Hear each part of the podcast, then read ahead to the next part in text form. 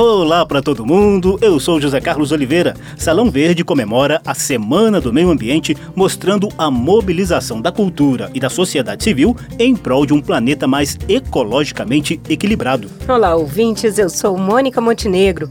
O programa relembra a ação de artistas em defesa de rios e florestas ameaçados pela ação humana, além da luta diária da população na preservação de nossas riquezas ecológicas.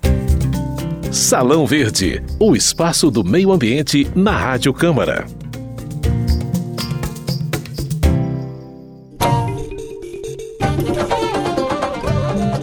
A arte e a cultura, em suas diversas manifestações, principalmente a música, têm sido aliadas no processo de mobilização e conscientização socioambiental no Brasil e no mundo. A gente começa lá na África, com um projeto em defesa do gigante rio Nilo, o segundo rio mais extenso do mundo, atrás apenas do nosso Amazonas. The Nile Project surgiu em 2011 e segue até hoje numa ecomobilização cultural com resultados bem positivos. A ideia do projeto Nilo partiu de músicos africanos radicados nos Estados Unidos. Tudo começou em 2011 com a mobilização de universidades norte-americanas que reúnem músicos dos países às margens do Nilo para tocarem juntos.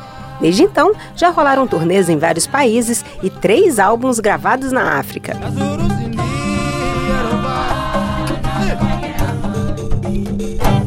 O rio Nilo, com 6.650 quilômetros de extensão, passa por Uganda, Tanzânia, Ruanda, Quênia, Congo, Burundi, Sudão, Sudão do Sul, Etiópia e Egito. A previsão é que a população dentro de sua bacia hidrográfica chegue a 500 milhões de pessoas até o ano 2050. Hoje, o Nilo está muito ameaçado por poluição e barragens. Para piorar a situação, as mudanças climáticas aumentam a evaporação e reduzem o fluxo de água do rio. Por meio do projeto Nilo, os músicos africanos arregaçaram as mangas e têm mobilizado governos, universidades e os cidadãos em geral a agir em contratempo. Os shows são acompanhados de workshops em busca de soluções sustentáveis.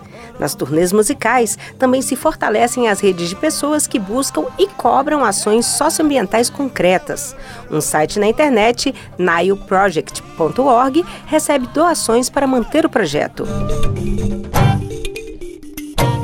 Ao fundo você ouve Uruzinil, de Steven Sogo, um músico do Burundi. Essa faixa está no segundo álbum do projeto Nilo, gravado ao vivo em 2018, às margens do Lago Vitória, em Uganda. É lá que está a nascente do Nilo Branco, um dos braços do gigante rio africano. A outra nascente, no chamado Nilo Azul, está na Etiópia. Aqui no Brasil, ainda não tivemos um projeto cultural desse tamanho. As ações mais concretas de proteção dos rios são articuladas por órgãos governamentais, como a ANA, Agência Nacional de Águas, e pelas ONGs ambientalistas, Zeca. Mas, de vez em quando, Mônica, um caso mais grave de ameaça mobiliza a cultura. Na música, por exemplo, Caetano Veloso já denunciou as agressões ao rio Subaé, um dos mais importantes do recôncavo baiano. O Subaé corta Santo Amaro da Purificação, terra dos irmãos Caetano e Betânia, incomodados com o horror de um progresso vazio que mata os mariscos e os peixes do rio. Purificar o Subaé, mandar os malditos embora, dona d'água doce quem é? Dourada rainha, senhora, amparo do Sergimirim, rosário dos filtros da aquária, dos rios que deságua em mim, nascente primária, os riscos que corre essa gente morena, o horror de um progresso vazio, matando os mariscos, os peixes do rio, enchendo meu canto de raiva e de pena, purificar o subaé, em Pernambuco, o gigante rio Capibaribe também mereceu versos preocupados de Paulo Perdigão, cantados por Karina Spinelli. Um dos versos exclama: Imaginem se as consciências pudessem nadar no seu leito. Essa denúncia de maus tratos ao Capibaribe é cantada em feitio de oração e foi batizada de Em Nome do Estuário, Amém. As lágrimas rolam, marés de desgosto detritos que boiam, estuário de esgoto. Imaginem se as consciências pudessem nadar no teu leito. E se tuas margens fossem residência só dos manguezais. Salvemos o Capivari, Biocerata de, de E nossas águas têm andado numa maré bem ruim mesmo. Escuta só a lista de crimes socioambientais bem recentes. 13 milhões de litros de óleo in natura na Baía de Guanabara no ano 2000. 530 mil metros cúbicos de rejeitos químicos, inclusive soda cáustica, nos rios Pomba e Paraíba do Sul em 2003, entre Minas Gerais e Rio de Janeiro, além de transbordamento de depósitos de rejeitos químicos em rios da mineira Miraí e da paraense Barcarena bem recentemente. O país nem bem havia superado o impacto desses e outros crimes contra a sociedade e o meio ambiente, e eis que 19 pessoas são assassinadas em Mariana e mais de 300 em Brumadinho, em Minas Gerais, após rompimentos de barragens com rejeito de minério de ferro em 2015 e no início deste ano. Foi nesse contexto que a brasiliense Litier compôs a música Lar de Bento, num misto de denúncia e consolo. O título se refere ao distrito de Bento Gonçalves, em Mariana, inteiramente destruído pela lama tóxica das mineradoras Vale e BHP Billiton, que também devastou fauna e flora ao longo do Rio Doce e chegou ao mar, no litoral do Espírito Santo. O curso de um Na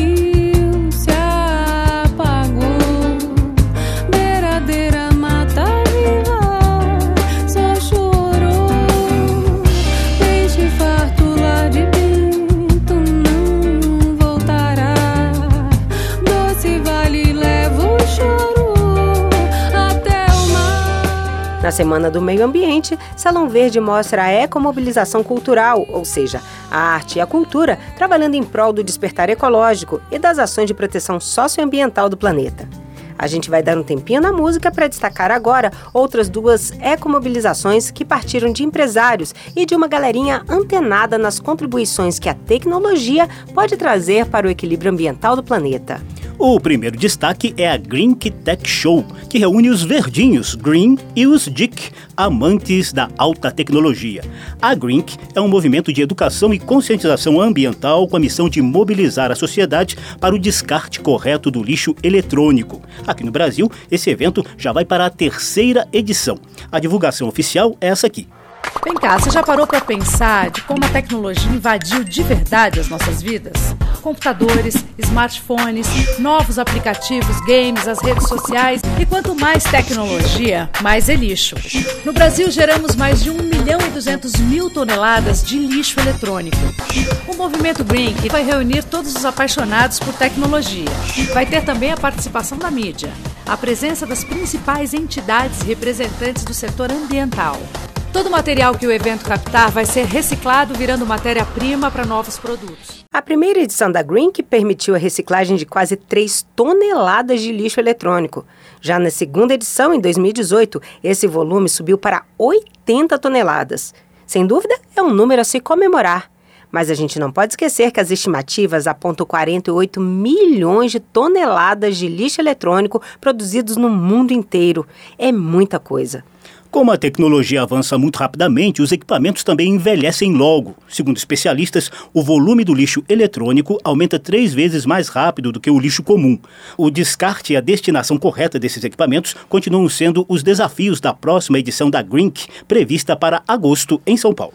A outra ecomobilização que Salão Verde quer mostrar vem da Europa, mas já está presente aqui no Brasil, a Ecomondo.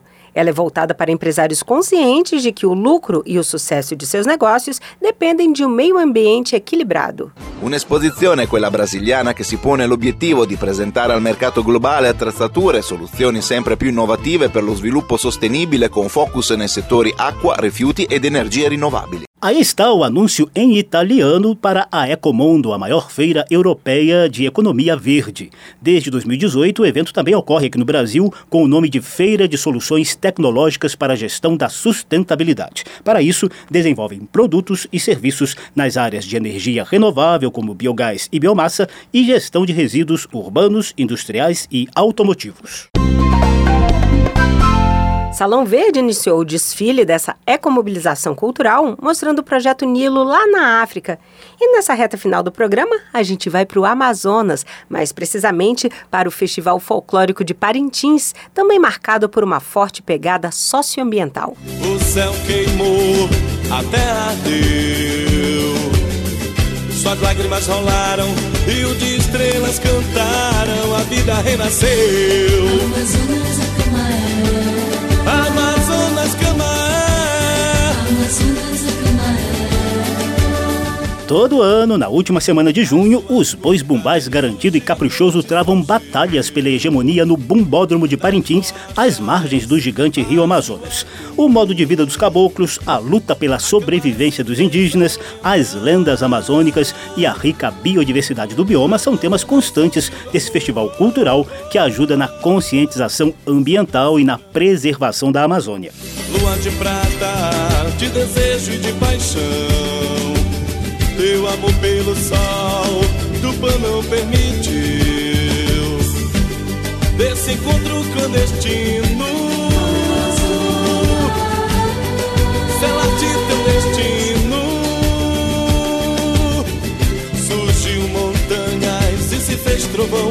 Amazonas, Camaé. Amazonas é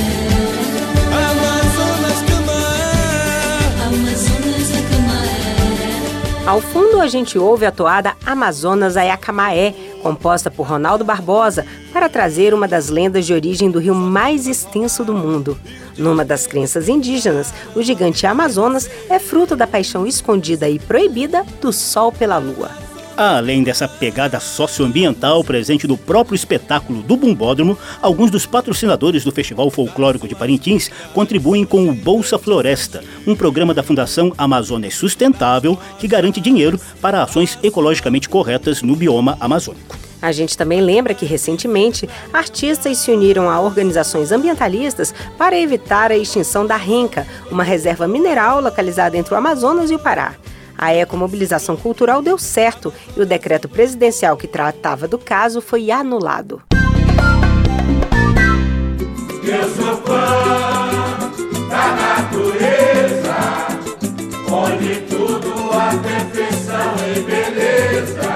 E nessa semana do meio ambiente, Salão Verde termina homenageando gente simples, que na labuta do dia a dia usa a cultura nas ações de conscientização e preservação ecológica. É gente como João Firmino Cabral, mestre da literatura de cordel, que nos deixou recentemente, mas mantinha uma barraca na feira do Mercado Popular de Aracaju para poetizar a preocupação com as mudanças climáticas e com a ação danosa do homem sobre a natureza, principalmente na Amazônia. Toda a floresta amazônica está muito devastada por madeireiros perversos e também muita queimada. Os animais se sumindo, as aves diminuindo. A vida está complicada. Se os animais falassem, diriam aos predadores: não mate nossos parentes, escute nossos clamores, não sejam tão homicidas, mas nós também temos vidas e também sentimos dores. Salão Verde teve edição de José Carlos Oliveira. Apresentação de Mônica Montenegro e José Carlos Oliveira. Os trabalhos técnicos foram de Milton Santos. Há links para você ouvir de novo essa ou outras edições do programa nas páginas da Rádio Câmara na internet ou no Facebook. Basta procurar por Salão Verde. Obrigada pela atenção e tchau, tchau. Salão Verde, o espaço do meio ambiente na Rádio Câmara.